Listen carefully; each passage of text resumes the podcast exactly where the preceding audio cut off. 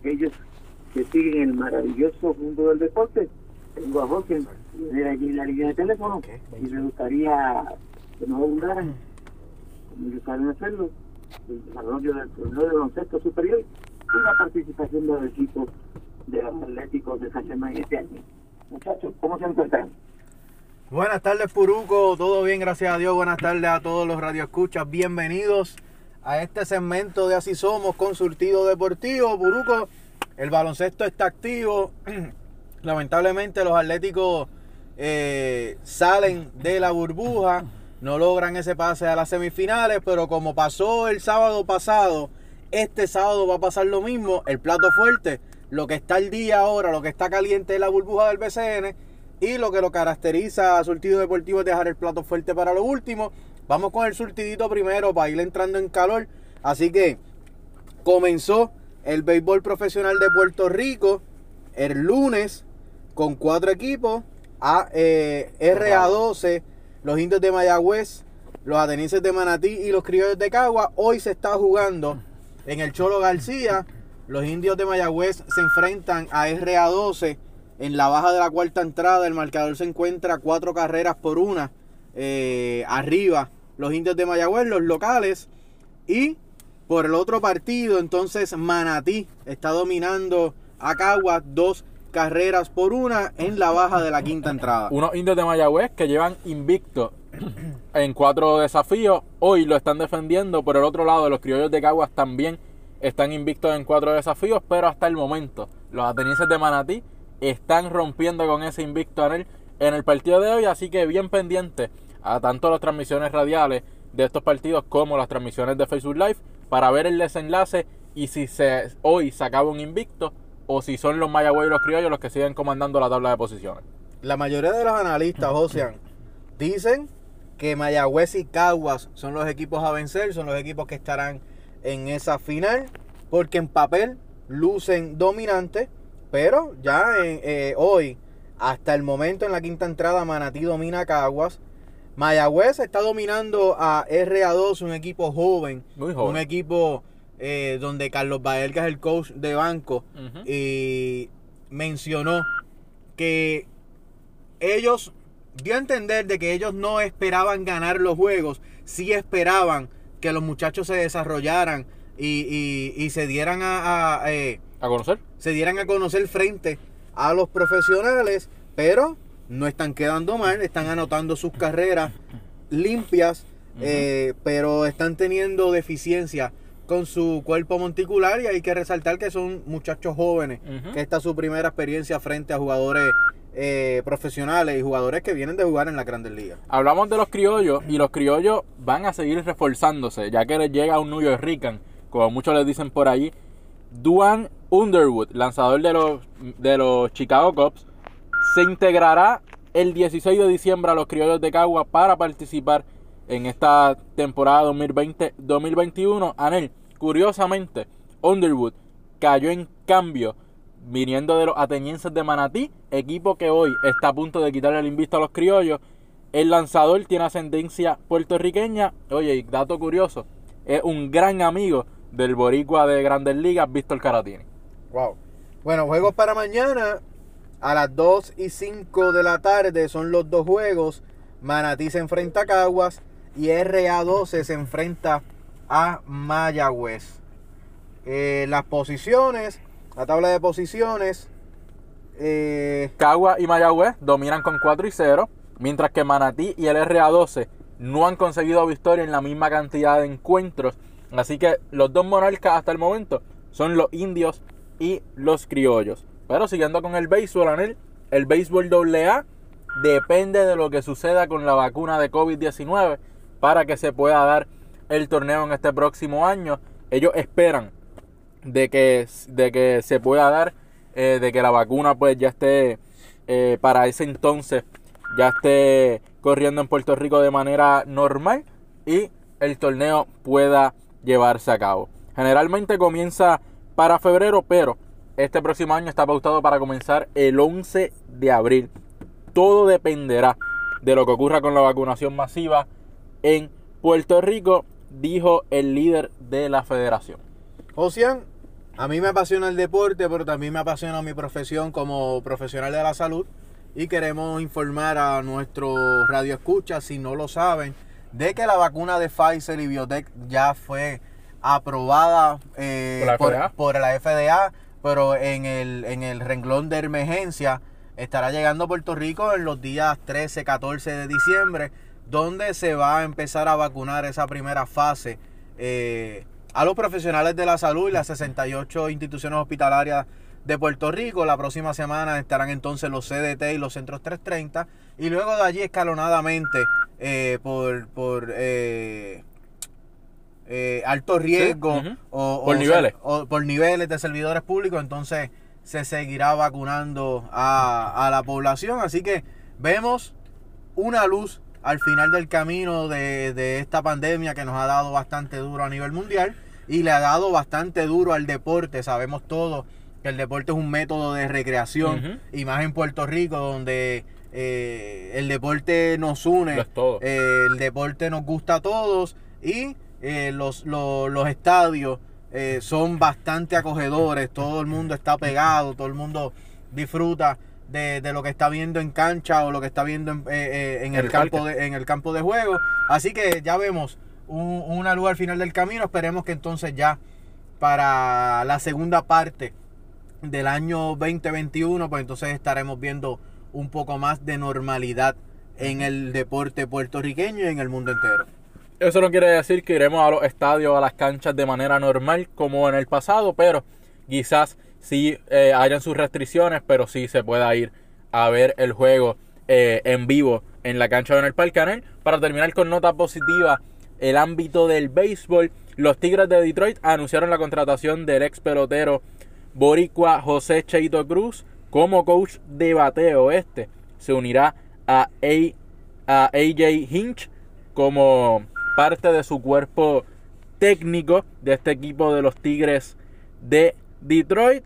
Oye, luego de, de jugar 12 temporadas en las mayores con nueve equipos distintos, Cruz también traba- trabajó para la Asociación de Jugadores de la Major League Baseball y también fue analista de, una de, la- de uno de los más grandes canales del deporte en Estados Unidos, E ESPN. Así que enhorabuena por el boricua José Cheito Cruz, que ese, ese, mismo, ese mismo equipo ah, drafteó a su, a su hijo en este draft que pasó de la Major League Baseball. Así que para cerrar con nota positiva ahí, Anel, pues no todo puede ser negativo en este año. Vemos una luz, como tú dijiste, al final del túnel. Y esperemos que ya el próximo año eh, el deporte tenga mejores actuaciones y, y podamos disfrutarlo como se merece. Oye, lo estamos viendo con el béisbol profesional de Puerto Rico, donde no hay público.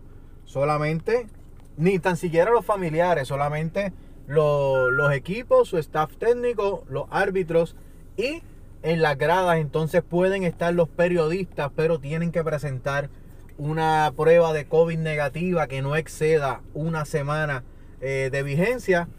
Eh, entiendo que para los profesionales, para los jugadores, es algo eh, atípico, es algo que se sentirán raros jugando. Ya lo comentaron los muchachos del baloncesto superior nacional con la burbuja, donde prácticamente eh, en la burbuja es cancha neutral. En el béisbol pues se están moviendo entre los parques, pero no tienen contacto con el exterior. Así es, Anel. Ah, vamos entonces a pasar a, a- a otro tema o nos vamos a la pausa rapidito y regresamos entonces con boxeo y baloncesto, que son los temas fuertes que nos quedan. Debemos de ir a una pausa y regresamos entonces con el plato fuerte. Tenemos eh, Félix Verdejo eh, sube al cuadrilátero hoy en la noche y también tenemos entonces las semifinales y final de la burbuja del baloncesto superior nacional. Así que usted no se despegue de su radio. Esté pendiente que regresamos con Así Somos y el, y el segmento de Surtido, Deportivo.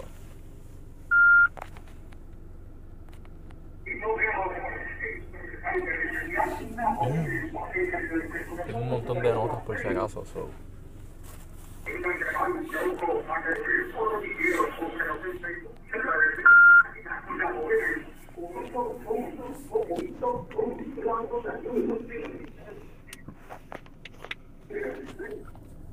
Hello. Ajá. Estamos aquí. Sí, se oye muy bien. Gracias, gracias.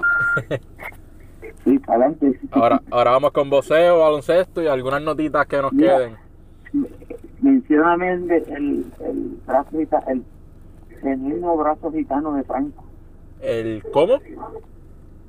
Genuino, mencióname ahí ahora el, el, el genuino, genuino brazo gitano de Franco. Ok, nítido. Entro con eso. Sí, que conmigo ahora. Ok, vamos. Estábamos. Ok. Eso es lo que voy a hacer. Tú te las inventas bien carne.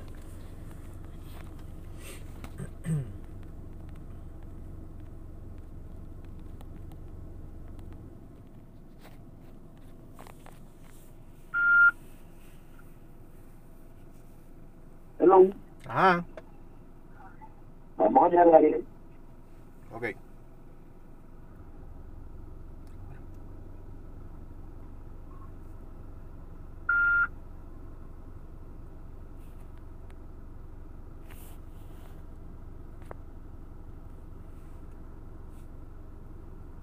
parece que los compañeros estaban confrontando algún problema técnico. Vamos a... Está, está, estamos aquí, estamos Ah, aquí. Estamos aquí. no, está Oye, y regresamos, Puruco, con Así Somos y el segmento de surtido deportivo. Y esta segunda parte de este segmento, mire, estamos hablando de comida, estamos hablando de plato fuerte. El postre, mire, brazo gitano franco. Riquísimo. Este segmento es traído a ustedes gracias a ellos. Así que mire, para estas cenas navideñas, no se olvide del brazo gitano de Franco, que son riquísimos con diferentes sabores. Así que no se olvide de ese postre exquisito. Vamos a hablar de Félix Bertejo. Oye, el de vuelta del toma y dame. Oye, como dice nuestro colega del canal 12, eh, vamos a hablar de Felipe Verdejo. Felipe Verdejo sube hoy nuevamente al cuadrilátero. Se estará midiendo a Masayoshi Nakatani. Tiene récord de 18 victorias, una derrota y 12 por la vía del cloroformo. Donde Felipe Verdejo se juega su carrera esta noche frente a un boxeador largo, un boxeador incómodo, un boxeador que siempre va para adelante. Así que Felipe Verdejo debe de lucir bastante bien en esta pelea. Debe también de salir con la victoria. Para entonces poder aspirar en un futuro eh, retar a Teófimo. eh, Sí, el, El campeón. El, el próximo, el próximo en la lista sería, sería el campeón. Eh, Nakatani tiene marca de 18 victorias, una sola derrota, 12 por la vía del knockout. Pero Anel, el mismo Félix Verdejo dijo: Esta pelea determinará mi futuro y mi carrera. Así que Félix ve esta pelea como la más importante hasta el momento. Sabemos todos los asteriscos que ha tenido Félix el Diamante Verdejo durante su corta carrera. pero por otra parte, Masaya Yoshi Nakatani dice: Voy a noquear a Félix Verdejo. Van con todo, ambos van con todo, ambos saben lo que está en juego. Esta pelea será esta noche dentro del MGM Grand en Las Vegas, una burbuja que realizó Top Rank para poder llevar el deporte del toma y dama a sus hogares. será la pelea semiestelar eh, de la cartelera que estelar- estelarizará Shakur Stevenson y Toca Cash Clary.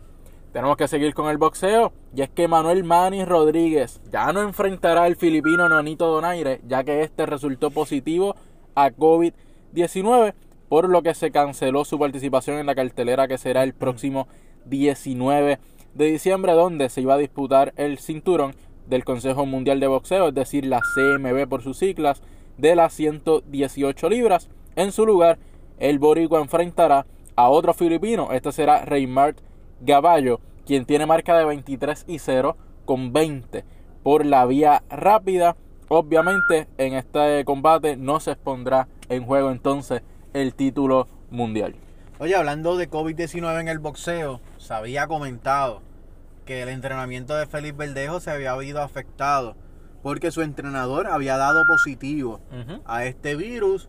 Eh, luego de eso, personalmente no encontré otra noticia. No. No sé qué, qué sucedió. Sí sé que Felipe Verdejo dio negativo, por eso estará activo esta noche, pero no sé qué ha sucedido con su entrenador. No sé qué va a pasar en su esquina esta noche. Hay que ver el combate. Y si hay algún cambio, si hay, hay alguna normalidad en su esquina entiendo que como analista, yo personalmente, eh, será eh, una noche difícil para Sí. Félix Verdejo, eh, ya que en el boxeo un cambio a última hora te puede costar la carrera y muchas otras cosas.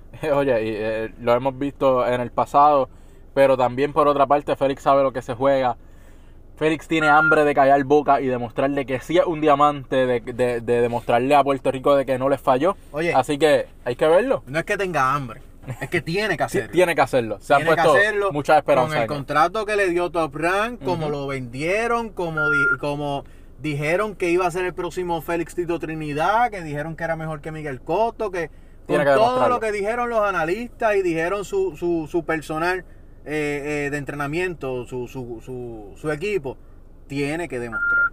Eso lo veremos esta noche. Anel, pero Ahora vamos a pasar a la burbuja del baloncesto superior nacional, donde los Atléticos de San Germán cayeron eliminados en un juego de muerte, eh, un juego decisivo, frente al quinteto de los Piratas de Quebradilla, donde San Germán ganó el primer partido. Todos sabemos que no jugó Jorge Bryan Díaz, no estuvo eh, presente no, jugó estuvo presente dirigiendo Eddie Casiano porque estaban cumpliendo la cuarentena de la selección nacional.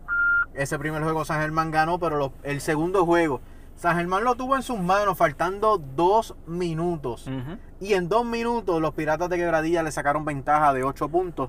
Y así terminó ese segundo juego y prácticamente la serie porque en el juego decisivo San Germán terminó cayendo por algo de, 18 de 19 puntos. La, la inmadurez, errores, muchos errores, cerca de 3-4 pases. Hay que resaltar, Erróneo. hay que resaltar la gran labor del área Sí, Ayuso sin duda. al frente del quinteto de los Atléticos. Hay que resaltar la gran labor de Eric Dawson en esos Sí. últimos partidos, siendo eh, refuerzo, Oye, promedió 18 rebotes por juego. Siendo refuerzo de los Atléticos. Oye, si nos está escuchando el, el apoderado de los Atléticos, nuestro amigo Pedro Ortiz, oye Pedro, yo te lo dije, que esos 12 puntos, 14 rebotes fijos por juego iban a estar con Eric Dawson. Ahí está, así que mira, dile a tu gerente general que piense muy bien darle ese contrato nuevamente la temporada que viene, porque yo entiendo que los Leones de Ponce no lo repetirán. Hablando entonces de la otra serie, eh, eh, los- Ya en semifinales, los Piratas de Quebradillas eliminaron, barrieron a los Brujos de Guayama en los dos desafíos de las semifinales para ser el primer equipo en ponchar su boleto a la serie final de la burbuja del baloncesto superior nacional. Unos Brujos de Guayama. unos que- brujos, Ocean, que se quitaron el brujo de encima. Sí, gracias a Dios. Llevaban varios años que, a mi- que empezaban comiéndose los vientos a mitad de temporada, algo pasaba, que los brujos de Guayama caían en la tabla de posiciones. Este año lograron mantenerse, llegaron entonces hasta las semifinales, cayeron derrotados en dos partidos, pero llegaron a las Oye, semifinales. y, y cayeron derrotados frente al mejor equipo ahora mismo de, de la burbuja del baloncesto superior nacional. Y otra sorpresa, los Mets de Guaynabo, que nadie los, eh, eh, los ponía llegando hasta los últimos cuatro. Están allí. batallaron, batallaron, batallaron, lograron crear cohesión en el equipo. Todos sabíamos que si les iba bien era cuestión de tiempo en crear cohesión entre estos jugadores que no habían jugado nunca juntos. Era un equipo nuevo, completo, donde su staff técnico también era nuevo. Así que esos primeros partidos fueron fundamentales. Oye, sacándole provecho a los tres refuerzos. Que esa es la ventaja que tienen sobre los demás quintetos. Oye, qué bueno es David Stockton. David Stockton, eh, Núñez, Ángel Núñez, Terence Jones, son tres refuerzos a otros niveles. Un día te carga Stockton, al otro día te puede cargar Terence Jones. Así que tienen esa diversidad. Obviamente, del banco son un poco finitos, pero le están dando la batalla al segundo mejor equipo del baloncesto superior nacional, que son los vaqueros de Bayamón. La serie se encuentra empatada a un partido por bando. El partido de desempate y de muerte súbita entonces será mañana domingo para que la final empiece el lunes, Josian. Así es, Anel, la final comienza el lunes. Todos quieren ver a Bayamón frente a Gradillas, pero primero, los vaqueros tienen que derrotar mañana a los eh, Mets de Guaynabo a las 8 de la noche. Se podrá ver ese partido por Guapa 2 A las 6. a las 6. A, las 6 de, la tarde. Por Guapa 2. Guapa Deportes. Los vaqueros de Bayamón, los Mets de Guaynabo. Oye, la gente está pidiendo a gritos que esa final sea entre los vaqueros de Bayamón y los Piratas de Quebradillas. Todos sabemos la disputa que hubo con el nuevo apoderado de los Vaqueros de Bayamón, Yadiel, el, el pelotero y estrella, el capitán Yadiel Molina y Eddie Casiano. Así que será una serie que dará mucho rating. Ya Patterson, Lamar Patterson, refuerzo de los Piratas, está haciendo, está haciendo comentarios en contra de, entiéndase, la figura de Ismael Romero, donde dice que cuando tú tienes un juego fácil, pues tu porciento de tiro es fácil. Así que será una serie eh, final Oye, si, se diese. si es que se da. si se diese que los vaqueros llegaran a la final, sería una serie final muy, muy interesante. Oye. Así que fanáticos del baloncesto superior nacional, no te lo puedes perder. Oye, los Mets pueden aguar la fiesta, así que si quieren saber el análisis de nosotros de esa serie final que comienza el lunes, tiene que estar pendiente a nuestra página de Facebook Surtivo Deportivo el martes, que tendremos el programa Analizando la Burbuja, que estaremos analizando ya ese primer partido que pasó de la serie final y de lo que podríamos esperar, ya que es una serie final de 5-3, de 5 partidos, el primero que gane 3, y el lunes comenzamos con el programa hablando sobre la Liga de Béisbol Invernal de aquí de Puerto Rico. Así que búsquenos en YouTube como Surtido Deportivo, búsquenos en Facebook y también en SoundCloud.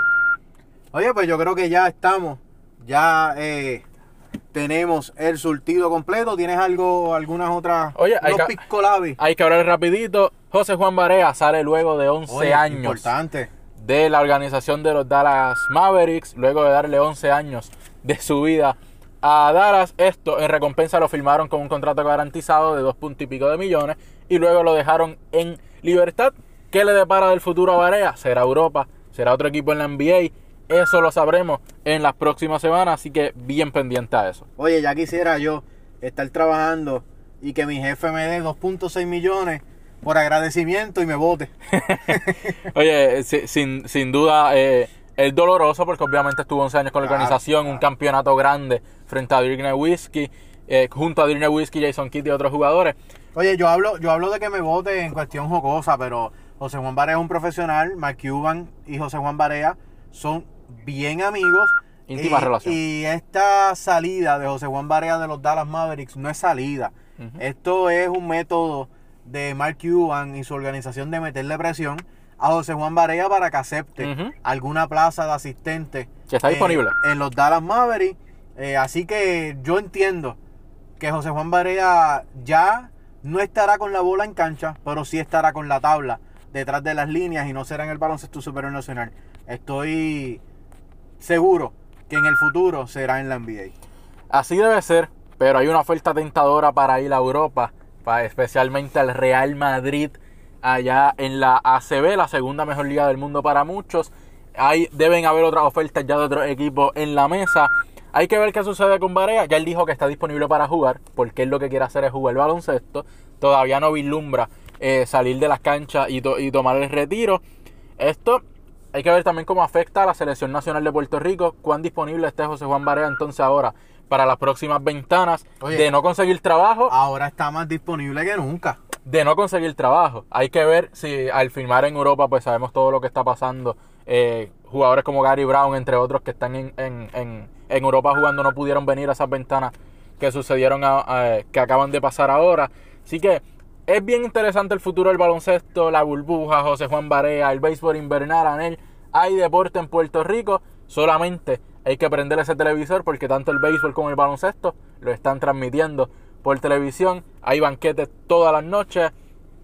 Así que ya no queda más tiempo para más, Anel. Oye, ya el surtido está completado. Nos resta más que darle las gracias a todos nuestros radioescuchas de parte de José Ramos, Anel Ramos. Nos conocen como los hermanos Ramos y Surtido Deportivo. Le damos las más expresivas gracias. Nos vemos el próximo sábado a las 6 de la tarde en el programa Así Somos y el segmento de Surtido Deportivo. Deportivo. Llévatelo, Buruco.